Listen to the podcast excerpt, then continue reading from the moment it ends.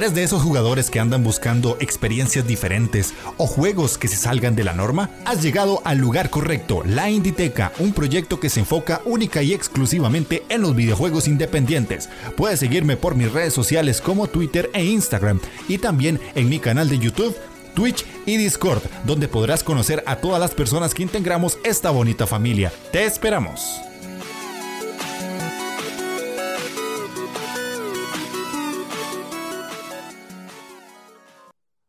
Hola jugones, ¿cómo están? Sean bienvenidos a la Inditeca, el podcast donde un tico y un vasco les van a contar su pasión por los videojuegos independientes. El día de hoy retomamos un programa que habíamos dejado el año pasado pendiente, que es el especial de Daniel Mullins, que es uno de los desarrolladores indie más importantes a día de hoy. Para quien no lo conozca rápidamente, es el creador de tres jueguitos y el último de ellos, uno de los más llamativos para la industria en los últimos años. Empezó con Pony Island, siguió con The Hex y terminó con Inscription. Teníamos que hablar de él, es de esos desarrolladores que le tenemos mucho cariño, Gamelur y yo. Y el año pasado dijimos que íbamos a hacer el programa, se fue posponiendo, se fue posponiendo, llegaron los premios Gamelur, después los indiscretos y ahora tocaba traer el programa de este desarrollador que está un poquito... Eh, loco de la jupa, porque la verdad es que saca cosas y ideas que no nos... No, entendemos cómo es que surgen, pero surgen y están ahí, son jugables. Así que para quien no haya jugado algo de Mulings, le vamos a contar por qué deberían hacerlo, por qué se están perdiendo unos juegardos y si ya jugaron algo de él, déjenos en comentarios cuál es el juego que más les gusta y cuáles han sido esas experiencias muy extrañas que les han pasado porque con estos juegos mínimo mínimo te quedas con la ceja levantada. Así que, más allá de esa introducción, no puedo hacer. Gamelur, ¿cómo estás? Buenas tardes para ti, buenas noches para mí y buenas en general a todos los que nos estéis viendo o escuchando. Bueno, es un tema que llevamos hablándolo desde el año pasado. Y había que hacer el chiste, había que hacer... Sí, sí, necesario, necesario. Cosas como son. Y creo que le has descrito de la mejor forma posible a este hombre, a Daniel Mullins. Es una persona que dices, eh, ¿cómo se le pueden sacar estas ideas tan locas? Y las plasma también en videojuegos y cada uno diferente. Y que de momento ha sacado poquito. Bueno, ha sacado de forma oficial poquito, y hablaremos más adelante de, de esas cositas. Pero todo lo que saca es que son éxitos y a la gente le encanta. Entonces, al final, como se suele decir, ¿no? Es mucho mejor la calidad que la cantidad. Sí, con él aplica mucho esta frase. De, e, es así, literalmente, y es un desarrollador que también tiene un perfil bastante bajo. Cuando estuvimos haciendo la investigación para hacer como el guion del programa, notamos que en video no hay mucho de él. Es un desarrollador que al parecer, por lo que entendemos, si no hay muchos videos, pareciera no le gusta salir en cámara muy seguido hay unos cuantos, hay unas cuantas fotos, pero no es muy común verlo en videos, pero sí en texto. Hay muchas entrevistas, hay mucho texto de él, obviamente la mayoría en inglés, y pues ahí es donde realmente se expresa y va comentando cuál es su proceso creativo, cuáles son las decisiones que toma para llegar a los juegos que pudimos eh, jugar muchos de nosotros. Y curiosamente, también es un desarrollador que hasta lanzar Inscription ya llegó al mundo de consolas. Ha sido como muy parte de, su desarrollo y su carrera el estar siempre en PC. Es algo súper curioso. No sé si lo había notado. Eh, es que... Mm, a ver, ¿cómo lo digo? Los, los, juegos como por ejemplo el de Pony Island es que es full PC.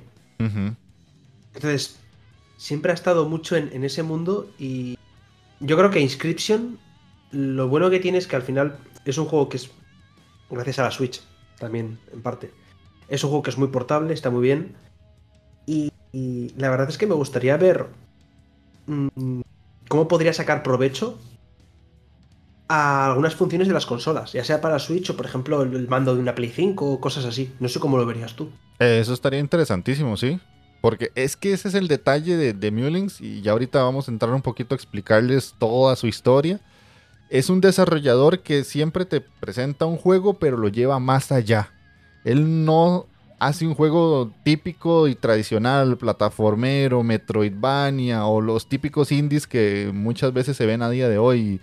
eh, qué sé yo, un Bullet Hell con elementos roguelike, vista isométrica o un Metroidvania con plataformas muy básicas. No, no, no, es un desarrollador que hace cosas tan extrañas que cuando estás jugando te empezás a preguntar y cuestionar qué carajo estás jugando. Y cuando te da el giro, que normalmente son varios, no solo es uno, casi siempre te llevas una sorpresa, a veces agradable, a veces no tanto. Y eso es lo que lo hace tan especial para todos los que llegamos a jugar algo de él. Entonces, por eso es que lo traemos y por eso es que queremos que lo conozcan quienes no lo han hecho y los que sí, pues que nos acompañen en este viaje. Así que em, sería interesante también que nos dejen en comentarios si antes del programa ya sabían mucho de él o sabían poco, porque aquí les vamos a dar unos datos bastante interesantes. Así que Gamelur, si querés, iniciamos con la historia de este señor. Bueno, pues la mejor forma de empezar hablando de este señor es literalmente con la autodescripción que tiene en su, en su página web, ¿vale? Cito textualmente. Me llamo Daniel y soy un desarrollador de juegos independiente que vive en Vancouver. Antes de lanzar Pony Island trabajé en la industria de videojuegos como programador, pero ahora me dedico a crear juegos independientes a tiempo completo. Soy el creador principal de mis juegos, pero eso no significa que pueda hacerlo todo yo solo. El talentoso Jonas Sensel se encarga de la música y los efectos de sonido, y a veces colabora con artistas bueno, a veces colaboro con artistas 3D cuando se necesita una dimensión extra. Soy un gran aficionado a los juegos. Los juegos que vendo en Steam son la culminación de la experimentación realizada durante estas competiciones de Jam Session. Si te interesa jugar alguna de mis participaciones o proyectitos más pequeños, visita mi página de itchy.io. Lo que hemos dicho antes, que mm, te conocemos los tres grandes juegos de él pero siempre ha tenido cositas muy pequeñitas, cosas de game jams o juegos que no han terminado de salir por X o Y. Aunque tenía alguna cosa ya hecha con Flash, eh, mi primer proyecto real llegaría en 2013 mientras estudiaba la licenciatura en Canadá. Y bueno, hablada ya su pequeña mini biografía de este gran genio, loco, pero genio, eh, vamos a hablar un poquito de, de lo que conocemos o lo que hemos podido llegar a investigar más a fondo de este hombre. Y es que, aunque ya tenía alguna cosita hecha con Flash, el primer proyecto real de Daniel Mullins llegaría en 2013 mientras estaba estudiando su licenciatura en Canadá. Y aquí le encomendaron desarrollar la tarea de, bueno, pues hacer un videojuego. ¿Quién le iba a decir que al final terminaría viviendo de esto, no, Jeff? Eh, él y un compañero de, de clase se pusieron a trabajar en el juego y a lo largo de un verano desarrollaron hasta dos juegos para móviles. Pero iban a sacar como un tercero, pero se quedó como como a medias porque mm, eh, vamos a decir aceptaron su primer trabajo dentro de una empresa, es decir, ya dentro de la industria de videojuegos, entraron en 2014 y tuvieron que dejar su tercer juego de lado. Es decir, ya había que elegir o estar en lo super underground o pasar ya lo que es a meter un pie en la empresa. Pero, por desgracia, o bueno, mejor dicho, por suerte, este trabajo le duró nada, seis meses. Eh, y es que la empresa esta entró en bancarrota. la suerte del principiante, ya sabéis. Y, y Mullins pues decidió pues, continuar en solitario todo lo que tenía pensado.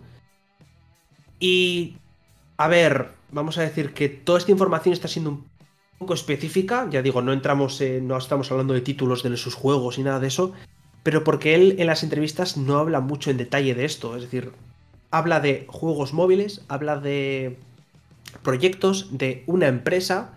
Pero yo en los, en los sitios que he estado buscando no menciona ni la empresa, ni por qué, ni. No, no sé, no, no aparece nada. No sé si tú viste alguna otra cosa o, algún indicio de qué podría ser o por qué no lo menciona.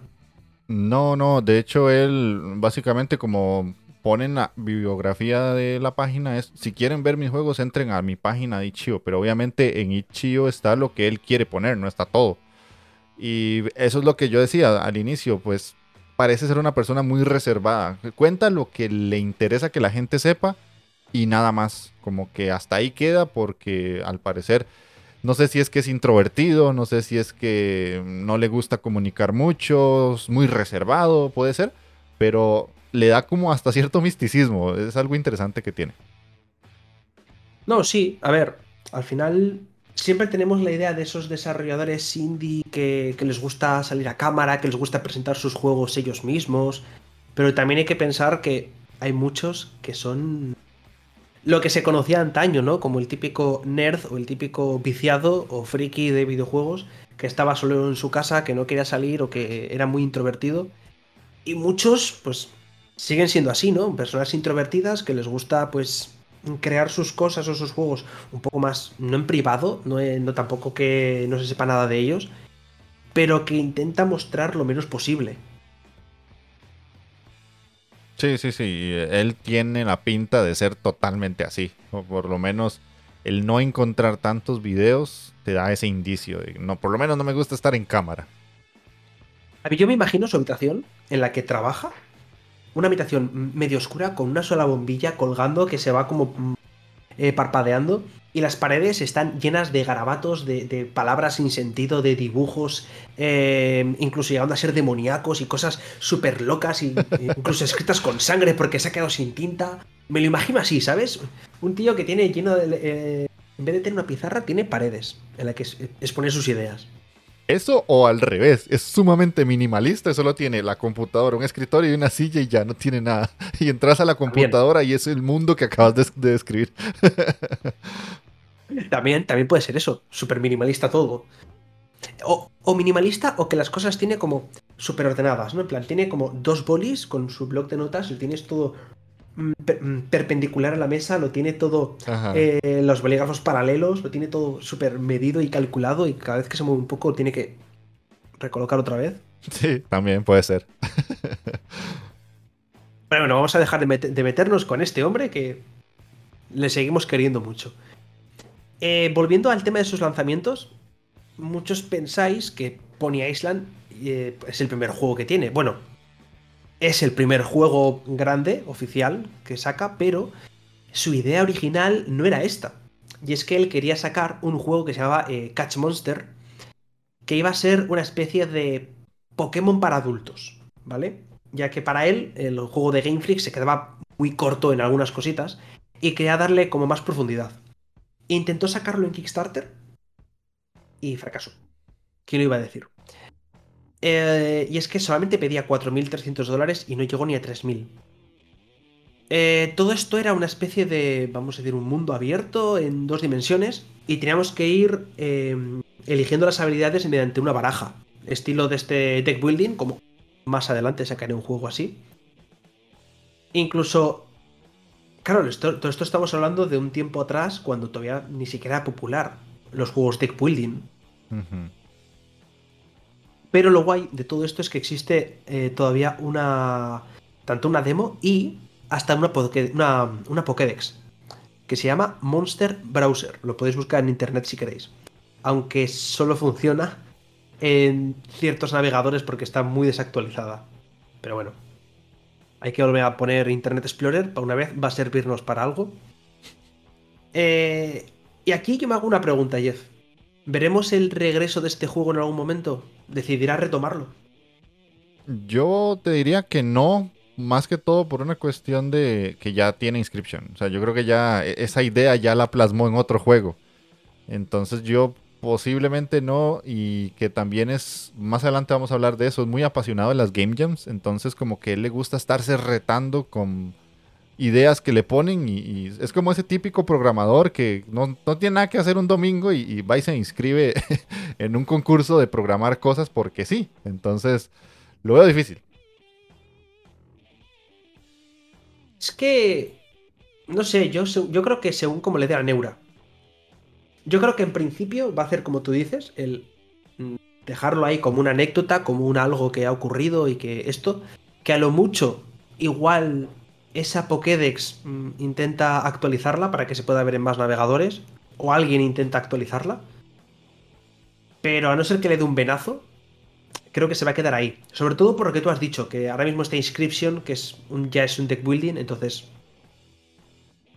me quedo con ganas de, de saber qué es lo que habría hecho en su momento. Sí, es Yo creo que es una idea que potente. es una idea que incluso yo creo que muchos que hemos jugado Pokémon lo hemos visto y es como a veces vemos el juego y es como está bien, está entretenido, pero ¿qué pasaría si fuera un poco más extremo, con una historia mucho más adulta o que los bichos realmente murieran? O sea, tendría muchas cosas. Hay mucho juego con eso, si lo pensás ya un poco más grave la situación de cómo sería realmente y los personajes no murieran. Eh, eh, no, más bien, murieran y, y no fuera todo Happy Flowers, pero de no sé, la verdad. Sinceramente lo veo muy difícil. Pero ahora sí, vamos a pasar a la mm, gran obra, ¿vale? A lo que inició todo este boom de Daniel Mullins y es el Pony Island.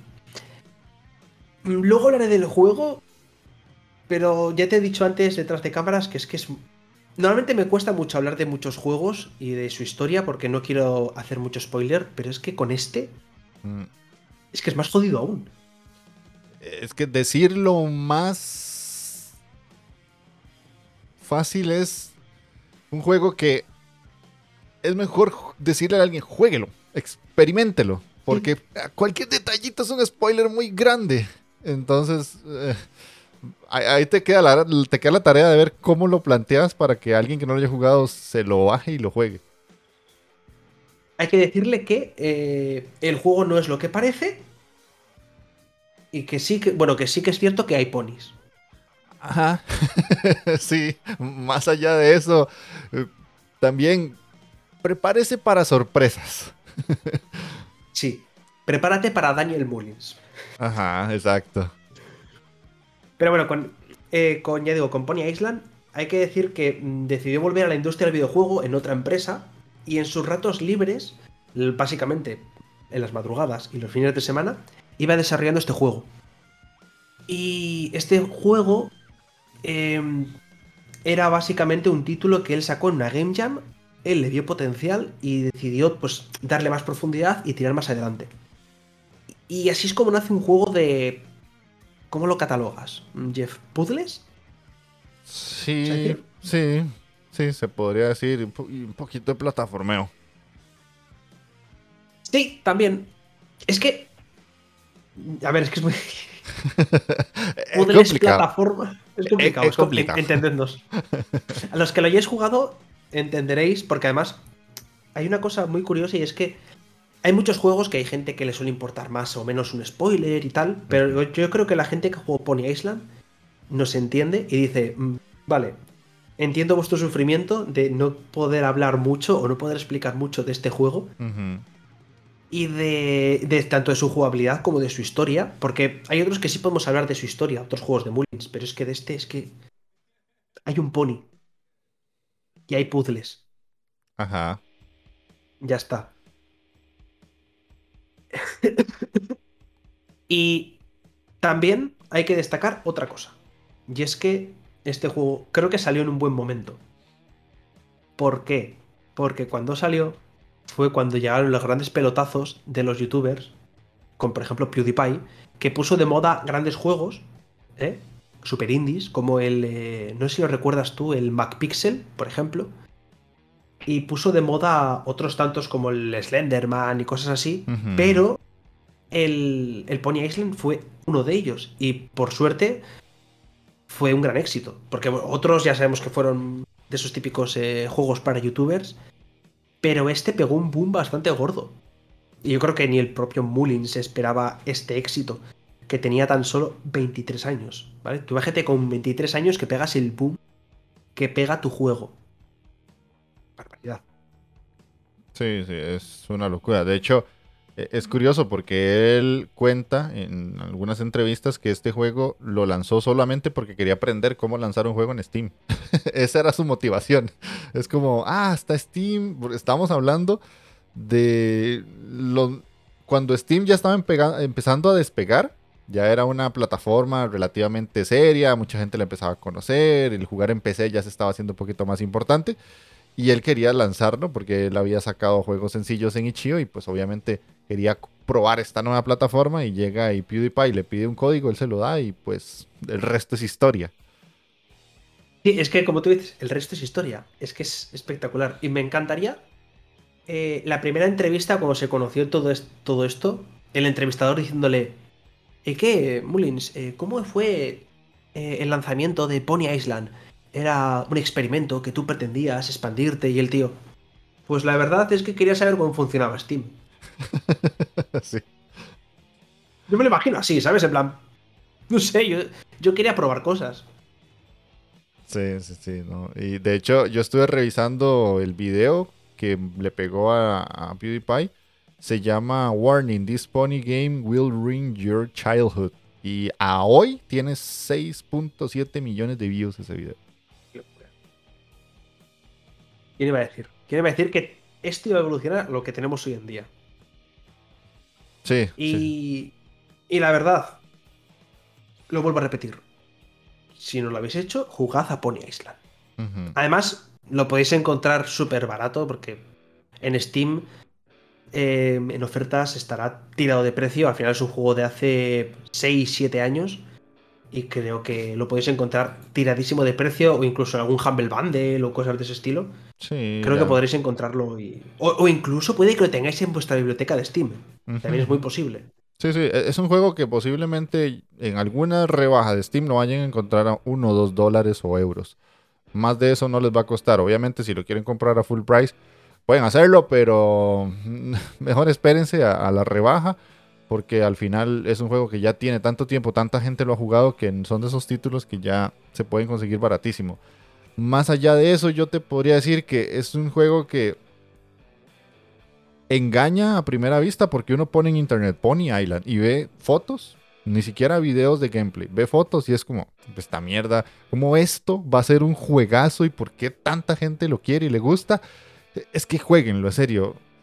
Y si no lo han jugado, traten de jugarlo sin ver gameplay y sin ver videos y sin ver nada. Porque ahí es donde está lo interesante y, y lo potente vayan con ese pensamiento. ¿Por qué un juego de un pony me tiene que gustar tanto y me tiene que llamar la atención? Y se van a responder dos horas y media después.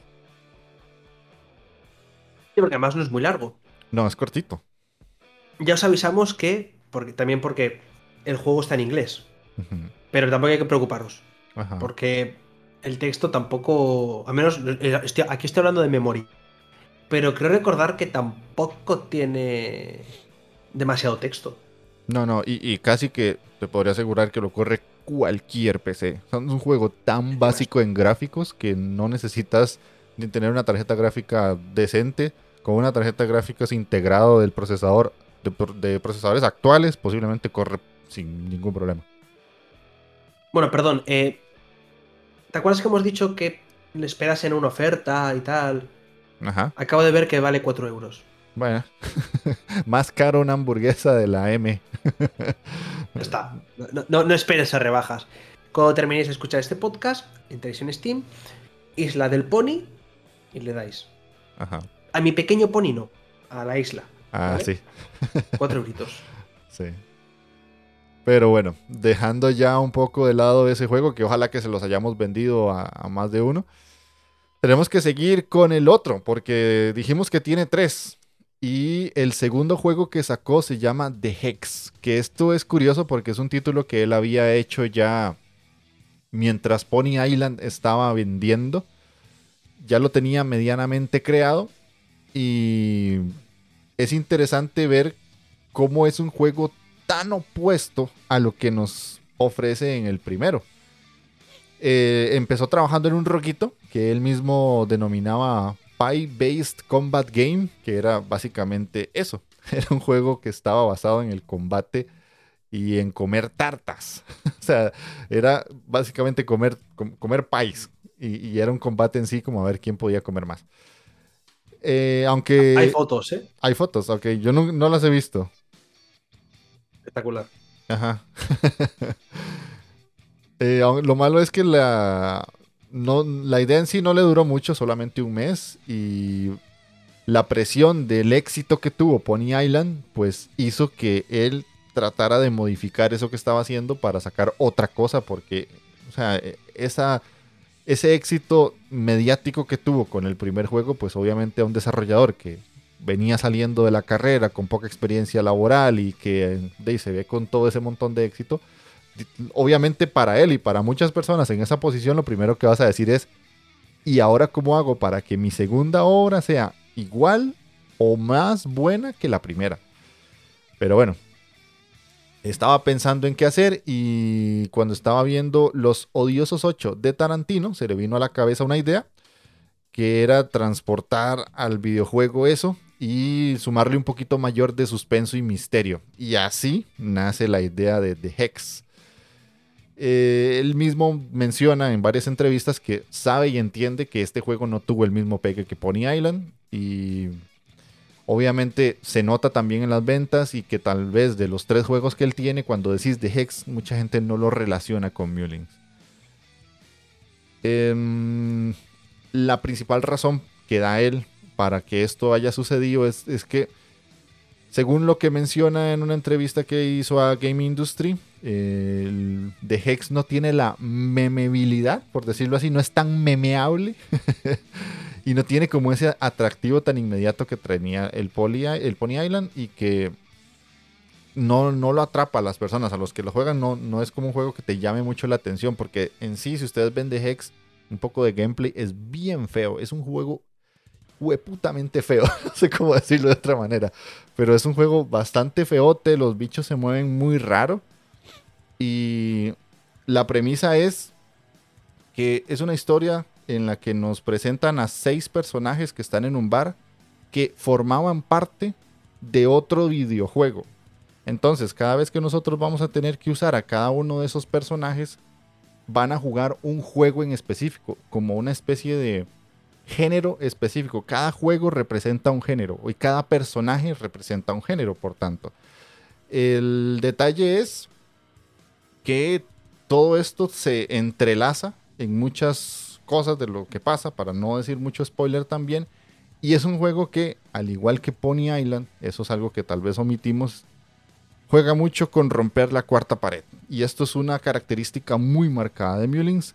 Y en este juego lo hace bastante. Y los personajes en sí también son una burla hasta cierto punto y una crítica a diferentes géneros y diferentes mecánicas que se repiten mucho en el videojuego actual. Entonces, este juego, no sé cómo lo ves vos, aquí te lanzo la pregunta, es perfecto para los que somos jugadores ya con años atrás y que somos un poco más veteranos.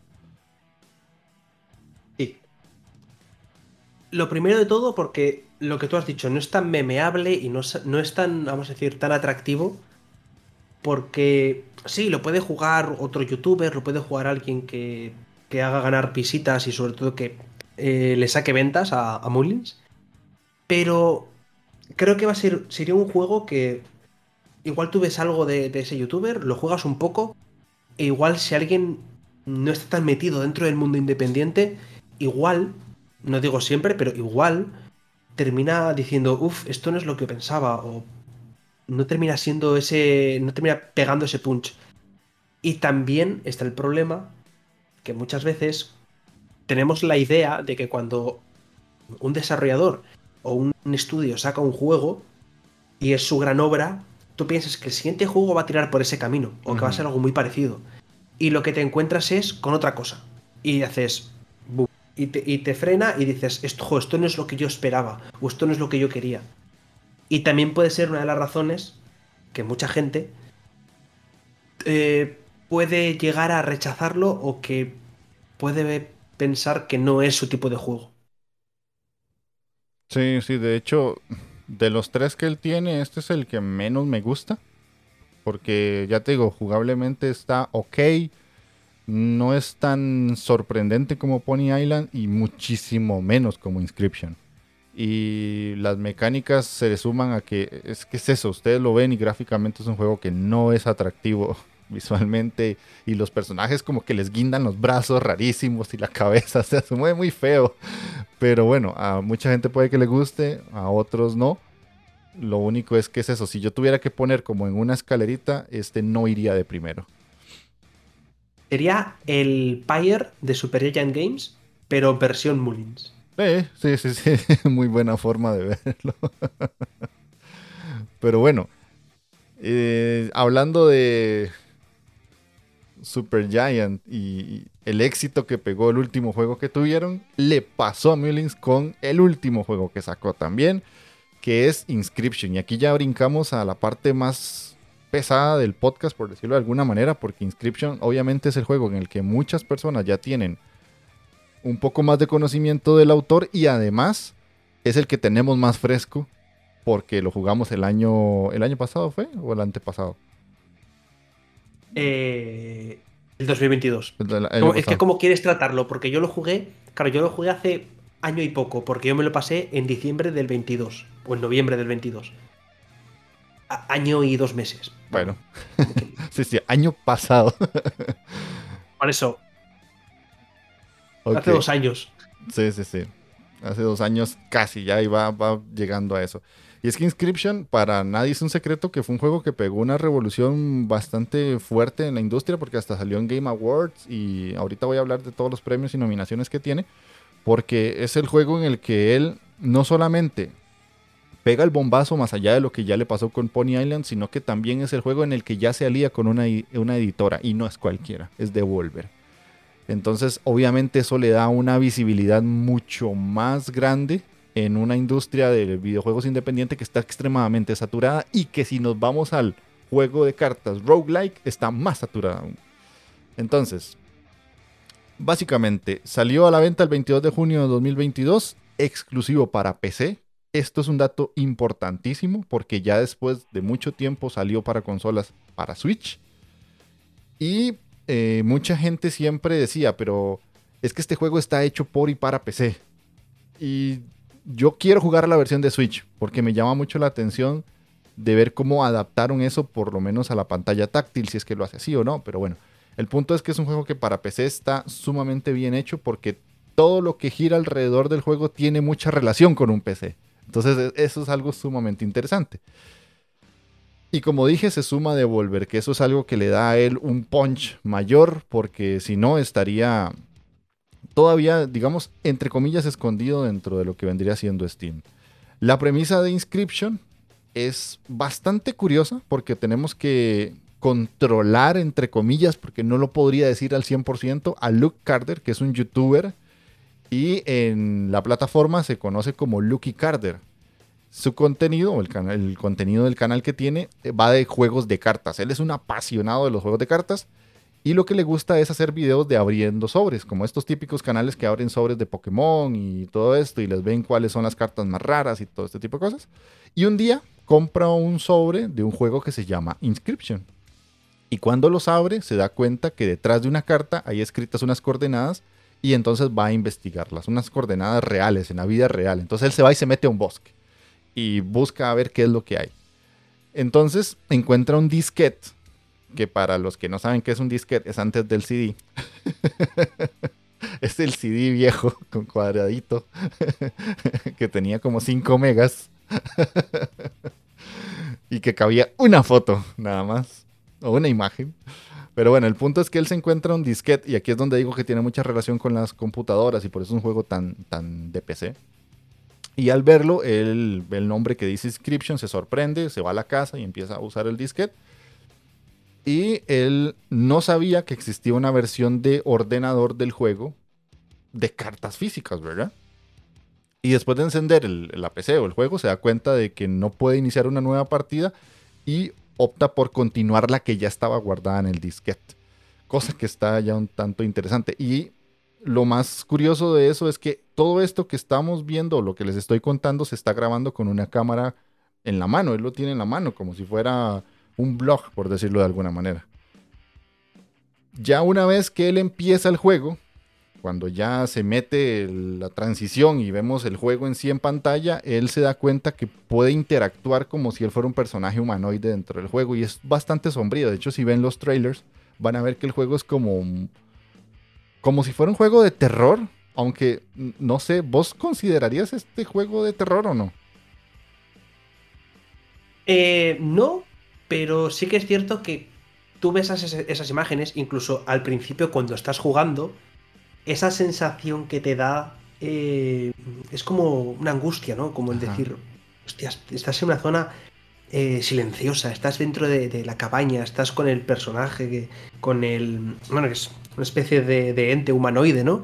Que encima eh, juega como con diferentes personalidades según eh, la zona en la que vayas encontrándote, porque esto al, final es un roguito. Es un, un roguelike, exacto.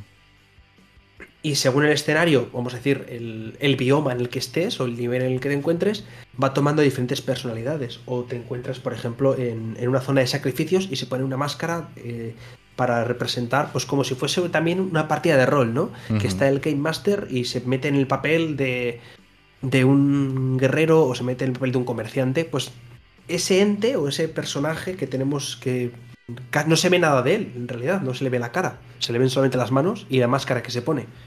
Entonces, es, ese aura de misterio, ¿no? Esa cabaña tan oscura.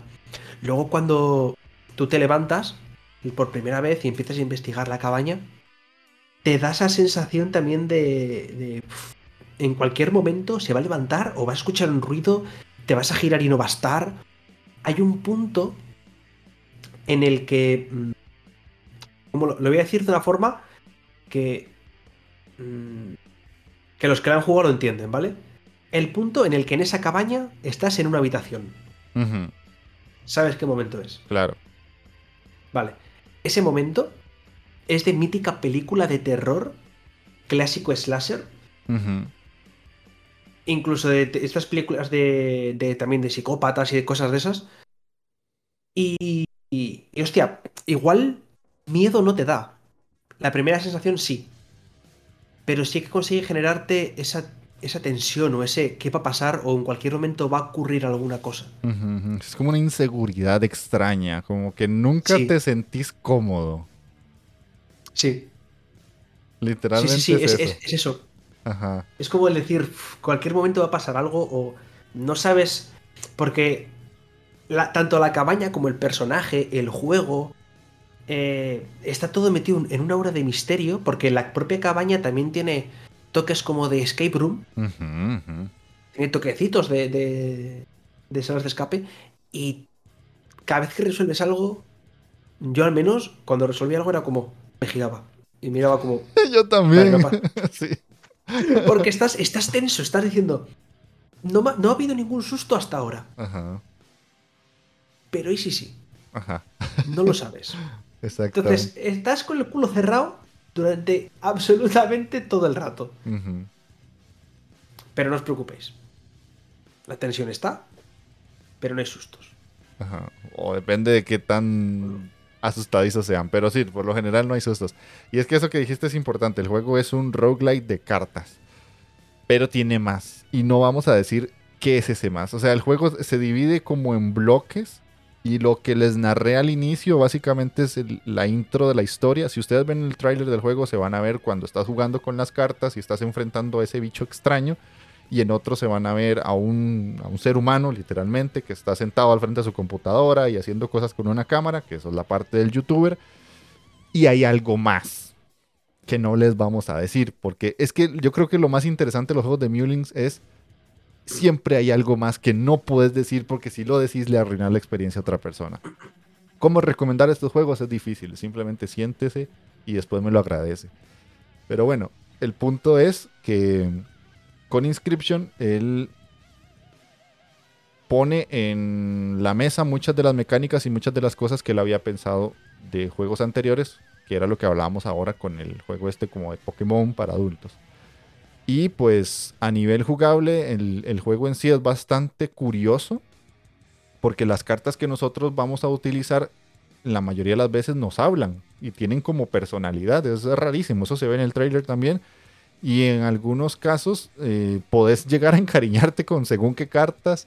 Y de hecho, el juego en sí, el, solo el juego base de cartas es sumamente bueno. O sea, a mí me pareció un juegazo. O sea, si eso lo sacaran a juego de mesa, no importa si cuesta 100 dólares, yo los pago porque yo quiero mi copia de inscription impresa. Ajá. No me digas que ya existe, Gamelur. No me hagas gastar dinero. Te voy a decir algo mejor. Ajá. Me está llegando. No, hombre, no. Ahora tengo otra razón para ir a España. Me cago. Tienes que venir para jugar inscripción. Yo no digo nada. no digo nada, pero sí, viene en, plan, incluso viene como preparado para dos jugadores, para, con todo. Hombre, con, bueno, con todo no. Vamos a decir, con todo para poder jugarlo, la versión normal, ¿vale? Ajá. No, ya sabes a qué me refiero. No, no tiene ciertos aparatos que te pueden dañar. Ah, sí. Sí, sí, sí, sí, sí. Y es que eso que acabas de decir es muy importante porque buscando entrevistas encontré una en Game Run que le hicieron y le preguntaron que cómo, cómo empezó todo esto de la creación del juego. Entonces él dice que a finales de 2018 en una Game Jam, ya vemos aquí cómo se repite el tema Game Jam con él, que se llamó Ludum Dare o Ludum Dare, no sé cómo se pronunciará, en la que les pusieron un tema y el juego lo tenían que hacer en un fin de semana, que eso es muy normal en las Game Jam, de hacerlo, empezar un viernes y terminar domingo en la noche. El tema era hacer sacrificios y él cuenta que es jugador de cartas desde hace mucho tiempo y que justo en ese momento había retomado eh, Magic the Gathering y que cuando tuvo que hacer esta Game Jam se le vino a la mente el Magic para tomar algunas mecánicas que tiene este juego que es de sacrificar cartas. Hay, hay unos mazos en Magic, van por colores y los mazos negros, si no me equivoco, eh, juegan mucho con el sacrificio de cartas. Y este, él fue donde dijo, estaría muy cool hacer un juego, un videojuego, que a la vez sea un juego de cartas y que el sacrificio sea el elemento central. Entonces ahí fue donde se le ocurrió uno de los personajes, digámoslo así, de Inscription, que son las ardillas, que tienen que sacrificarse para poder invocar otras criaturas. Entonces, eh, además de eso, él dijo, pero ¿qué pasaría si en el momento del videojuego no solamente tuvieras que sacrificar cartas, sino sacrificar tus partes corporales? Como por ejemplo un dedo, una mano. ¿Qué pasa si te cortas un ojo y solo ves la mitad de la pantalla? Y todas esas ideas dieron como esos primeros pasos a lo que es Inscription y en la Game Jam en sí, el tema se, se llamaba Sacrifice Must Be Made.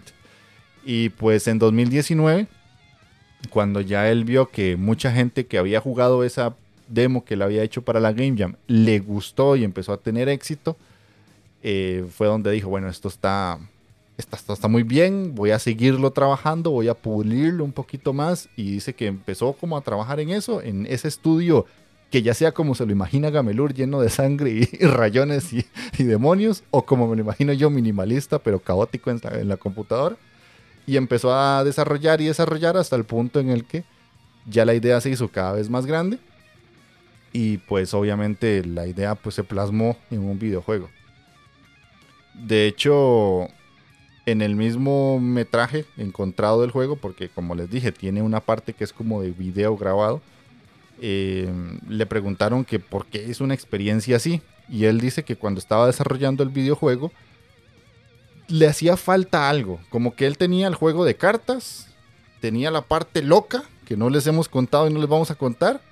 Pero también le hacía falta algo, como, como que no terminaba de gustarle el 100% la idea. Entonces fue donde dijo, bueno, ¿qué pasa si le meto una parte con un humano real que está haciendo todo esto? Y además que parezca como si sean creepypastas. Entonces ahí fue donde dijo, listo, encontré lo que le hacía falta al juego. Y a partir de ahí ya es todo lo que conocemos. Que de hecho esto hace que el juego hasta cierto punto, ya una vez salido y una vez muchas personas lo hemos jugado, tenga muchos premios y nominaciones.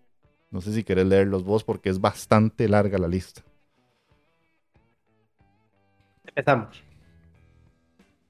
Nominaciones en los Game Awards 2021 a Mejor Juego Independiente y Mejor Juego de Simulación de Estrategia. Eh, en, los, en 2022 ya estaríamos hablando nominación a los Game Developers Choice Awards, eh, premio a la innovación. Y aquí, en los Independent Games Festival Awards, se llevó mm, el gato al agua. Aquí, este aquí empezó a repartir. Y es que se llevó en los premios de Juego del Año, Gran Premio Simus McNeely, excelencia en narrativa, excelencia en diseño y excelencia en audio. Cinco premios así, pumba. Sí, de hecho, lo de la excelencia en audio, si pueden jugarlo con headset o con cascos, como dirían en España, háganlo. es otra experiencia. Es que, a ver, yo lo he probado con altavoces, pero hay que decir que con cascos es, es, muy inmersivo. Si ya es inmersivo el jugarlo incluso a oscuras o si no es a oscuras, con una luz bajita, que no estés ahí con 50 focos y 50 LEDs. No, no. Oscuridad ligeramente tenue, una luz tenue. Y te metes mucho en el, en el papel. Luego ya volvemos a las nominaciones en los 25 eh, eh, Annual DICE Awards con el logro extraordinario en historia, también nominado a Juego del Año de Simulación y Estrategia, logro extraordinario para un juego independiente, logro extraordinario en diseño, logro extraordinario en dirección y Juego del Año. También está nominado en los British Academy Game Awards a Mejor Juego y eh, Propiedad Original y consiguió ganar en Mejor Diseño. Lo que no sé de aquí es, no sé si lo sabes tú, si el de Mejor Diseño se refiere a ¿A qué, parte de diseño? ¿Diseño artístico, diseño de niveles, diseño de combate? ¿Diseño general? Mm, no sabría decirte, sinceramente. Ahí sí.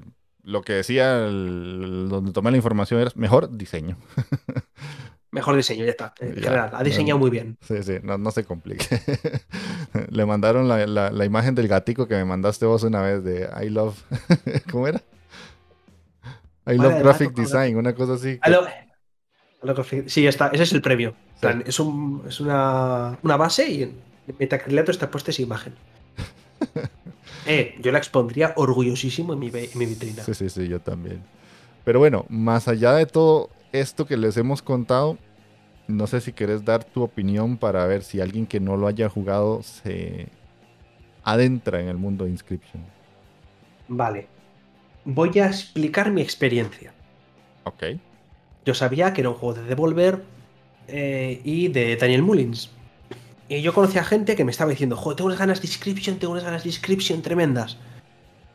Y yo eh, estaba como, eh, es un roguito, guay, pero tenía muchas cosas porque lo que yo estaba viendo, lo que yo veía, la parte de la cabaña, del mapa, cómo se ve, cómo avanzas entre niveles, me estaba recordando muchísimo a otro roguito deck building que no me gustó nada, y me estaban llegando los recuerdos de Vietnam y yo estaba diciendo, no, no, no. No me, apetecía jugarlo porque me esperaba que iba a ser, pues eso, que iba a ser parecido, iba a ser ese estilo. Y no quería, la verdad, no quería andar perdiendo el, dinero y el, y el, tiempo jugando algo que no iba a estar a gusto. Porque ya digo, los deck building me dieron mucha tirria desde entonces. Pero, pero, eh, el juego empezó a pegar bombazos, empezó a hablar muchísimo de él. Y dije, bueno, pues habrá que probarlo. Y al final me decidí y lo pillé. Y, fue una sorpresa tremendísima. Sobre todo porque la parte que yo conocía era. Es que ni el, 25% de lo, que, de lo que tú sabes del juego, ¿no? Que al final es, para que os hagáis una idea, si habéis jugado Pony Island, sería un símil bastante, bastante bueno. De lo que tú puedes ver en un par de fotos o incluso viendo un vídeo cortito, un tráiler, no tiene nada que ver con lo que va a ser luego todo el juego, porque es una, una capa solo lo que, lo que tú has visto en eso. Y a mí es lo que me ocurrió, y fue una sorpresa mayúscula. Tanto que se convirtió en mis juegos favoritos de, ese año. Entonces, comprad. Sí, sí, sí. Eh, yo, yo, también puedo compartir mi experiencia y no tanto el juego porque ya, ya hablamos mucho de él. Y a mí me lo... O sea, yo ya lo tenía fichado porque cuando yo vi el tráiler yo sí quedé como, esto tengo que jugarlo. No es mi tipo de juego, pero yo también sabía quién era Daniel Mullins y todo ese tipo de cosas. Pero cuando ya lo jugué, es que no dejaba de sorprenderme. O sea, yo cada vez que pasaban cosas que no me esperaba, era como, ¿y esto?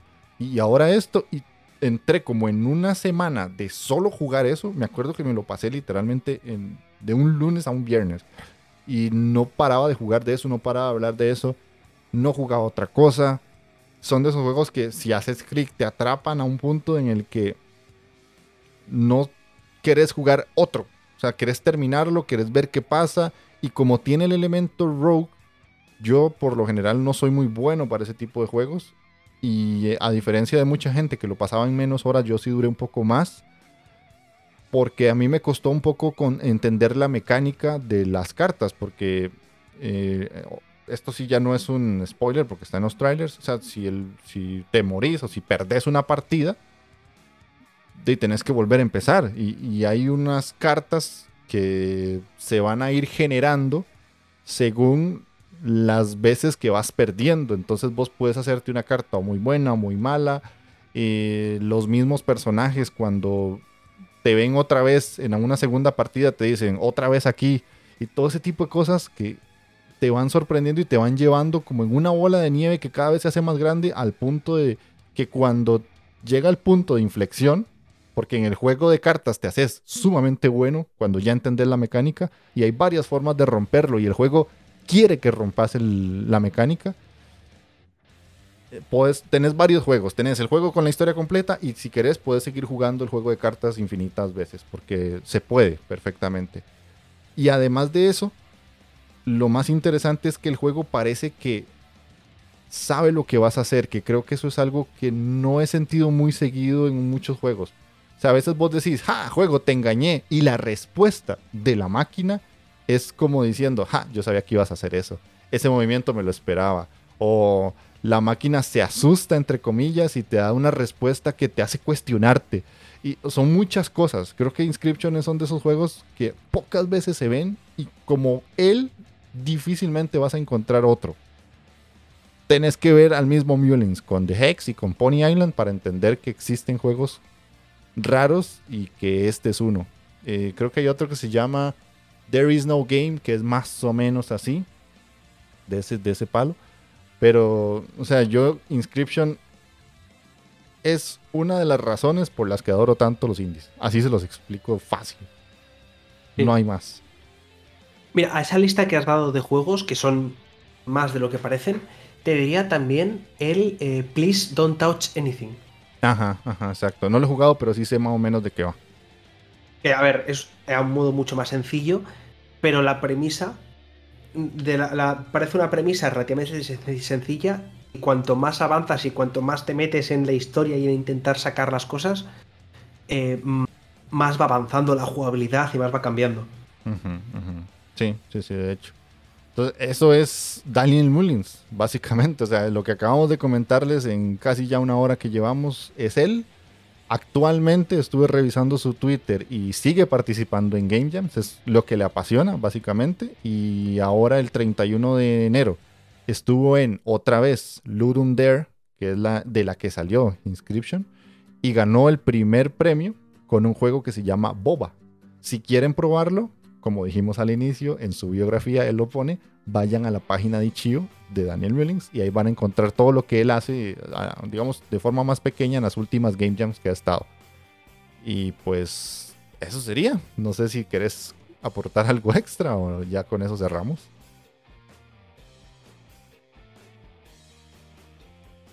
Jugad descripción. Sí. Bueno, es que no sé más hay que decirlo, pero jugad descripción. Yo, por suerte, lo jugué el año que salió y puedo hablar de él incluso en los premios Gamelur y todo eso. Y me habría arrepentido muchísimo si lo hubiese jugado más tarde. Porque posiblemente más tarde me hubiese comido algún spoiler, hubiera terminado. Entonces, mm, la verdad, si todavía no habéis, si habéis conseguido no comeros un spoiler, aprovechad el momento y compradlo. O bueno, o aprovechad la siguiente oferta de Steam, básicamente, pero pilladlo o en Switch incluso, no sé cómo funcionará en Switch me parecería interesante, sobre todo para, como hemos dicho, ciertas mecánicas. Pero creo que también puede ser una buena, una buena forma de jugarlo. Al final, pues echarte unas partidas y, tal, creo que puede, se le puede sacar mucha viabilidad. Sí, sí, esa versión está interesante. No, no la he probado, pero está interesante. Y eso sería. Ojalá que hayan aprendido de un desarrollador que por sí solo es bastante único. Es de los que ya forman esa, esa gran lista de juegos de autor dentro de la escena independiente, junto con los otros que les hemos traído, con el señor Edmundo Macmillan también. Ahí hay algunos más que podemos traerles en un futuro. Y pues díganos en comentarios, ya saben que pueden hacerlo en el iBox, en el YouTube cuando ponemos el video o en el Twitter de lo que opinan o incluso en el Discord de la Inditeca. Hay un canal específico, comentarios, podcast para todos aquellos que quieren aportar un poquito más de Mulings. Y hablando de comentarios, en el último programa eh, solo hubo uno en el Twitter que nos puso Polambar, que nos dijo, gran programa chicos. Así que muchas gracias Polambar por dejar el comentario ahí fijado en Twitter. Se te agradece la escucha y que ojalá que te guste este programa también. Así que sin más que agregar, Gamelur, podemos ir cerrando. Pues sí, la verdad. Y me he propuesto hacer una cosita. Y es que este año quiero cambiar mis despedidas. Quiero empezar a trabajarlas un poquito más, la verdad. Creo que te lo mereces, tanto tú como la gente que nos ve y nos escucha. Sé que estás, sé que sé lo que está pasando por tu mente. sé que estás uh, diciendo. Sé que estás pensando, estás pensando, este, este, este, banano va a sacar aquí cualquier, cualquier vara, cualquier cosa, y va a decir una despedida más absurda o No, que no, que no, de verdad. ¿Por qué piensas tan mal de mí? Experiencia, ya, básicamente. Tienes razón, tienes, razón, tienes razón, tienes toda la razón. Así que, como todavía no se me ha ocurrido nada, pues nada, agur. Bueno, al menos. Hay una palabra de por medio. Pero bueno. Eso sería todo de nuestra parte. Ojalá que se hayan divertido y los hayamos acompañado, aunque sea un ratito hablando de indies. Esta semana que sale el podcast es el Steam Festival, que es una semana completa para jugar demos de juegos independientes, por si no lo sabían, en Steam. Ahí se encuentran muchas delicias y muchos demitos que uno dice ya y empieza a ser más grande la wishlist cuando empieza a jugar esas cosas. Y pues poco más. Eh, estoy bastante activo en el canal de TikTok de la Inditeca, por si quieren seguirme por ahí. Y también en el Twitter. Ahora estoy retuiteando muchas cosas, eh, videos que me encuentro de desarrolladores que tienen algún proyecto o gameplays de juegos interesantes u ofertas o cosas así para que me sigan en las redes sociales y poco más. Así que ya saben, como siempre, sean uno con el indie. Chao, chao.